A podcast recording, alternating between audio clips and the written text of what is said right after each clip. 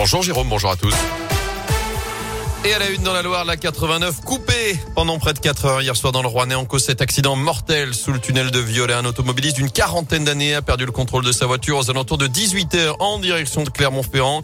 Il a fini sa course contre un mur. Il est décédé. Le véhicule lui a pris feu. Le tunnel a dû être fermé à la circulation jusqu'à 22 heures environ. Ce qui a provoqué évidemment de gros ralentissements dans le secteur. Des déviations ont dû être mises en place entre Tarare et Balbini. Soyez prudents d'ailleurs ce matin sur les routes du verglas localisé, des brouillards givrants. Vous l'avez entendu dans le trafic. Ça glisse par endroits dans la également, la parole s'est libérée. Plusieurs dizaines de personnes sont venues témoigner hier à Gramont, cette commune d'où le père Louis Rib était originaire. D'après le progrès, près de 60 personnes sont venues participer à cette réunion publique organisée autour du maire de la commune et de l'évêque de Saint-Étienne. Quelques jours après, euh, après les révélations des diocèses de Lyon, Grenoble, Vienne et Saint-Étienne sur des faits d'agression sexuelle commis par cet abbé décédé en 1994. Des enfants abusés ou leurs parents sont ainsi venus témoigner. En bref, à saint un livreur agressé à coup de barre de fer. Ça s'est passé le week-end dernier dans le quartier de Montieu. D'après le progrès, trois ados de 16 et 17 ans ont été interpellés, placés en garde à vue après une rixe dans la nuit de samedi à dimanche rue de la Monta. Ils seront jugés pour violence aggravée en réunion. Dans l'actu également, Jean-Michel Blanquer ne démissionnera pas après ses vacances controversées. À Ibiza, il l'a assuré hier soir au 20h TF1, défendant à nouveau son droit de prendre des congés. Il a quand même dit qu'il comprenait la colère des enseignants et reconnu une erreur dans le choix de la destination de ses vacances, alors que les syndicats appellent à une nouvelle journée de mobilisation demain dans les écoles, les collèges et les lycées. Sur le front de l'épidémie, on a battu un nouveau record. Hier, plus de 460 000 nouveaux cas de Covid ces dernières 24 heures, même si le nombre de cas graves diminue légèrement. Je vous rappelle que plus de 400 patients sont hospitalisés actuellement dans la loi dont 54 en soins critiques. Enfin, le grand oral d'Emmanuel Macron, le chef de l'État doit s'exprimer ce matin à Strasbourg devant les parlementaires européens. Discours pour dessiner les contours de la présidence française de l'Union européenne.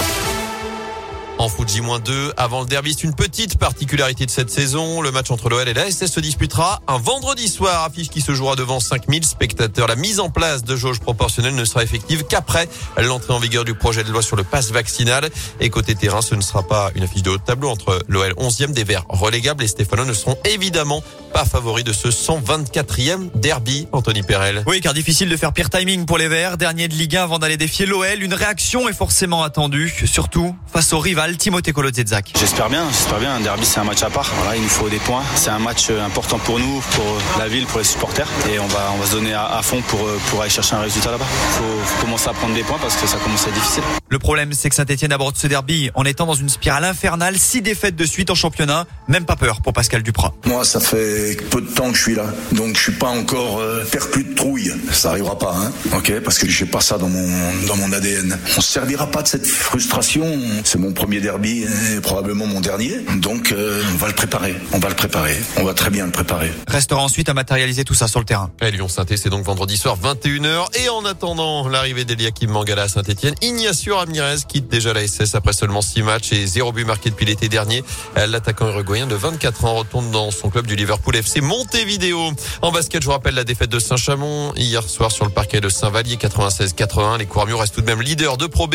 Et puis fin de l'aventure pour Corentin Moutet à l'Open oh. d'Australie. Après plus de 4 heures de jeu, il a été battu en 5-7 par l'Américain Sébastien Corda au deuxième tour de l'Open d'Australie. Notez qu'Adrian Manarino vient de débuter son match face au Polonais Hubert Urkach. On suivra également Benjamin Bonzi face au Russe Karen Kachanov et Gaël Monfils face au Kazakh Alexander Bublik qui a un service ravageur, le fameux service public. Mais oui, qui est capable de mettre sur le banc, le banc public.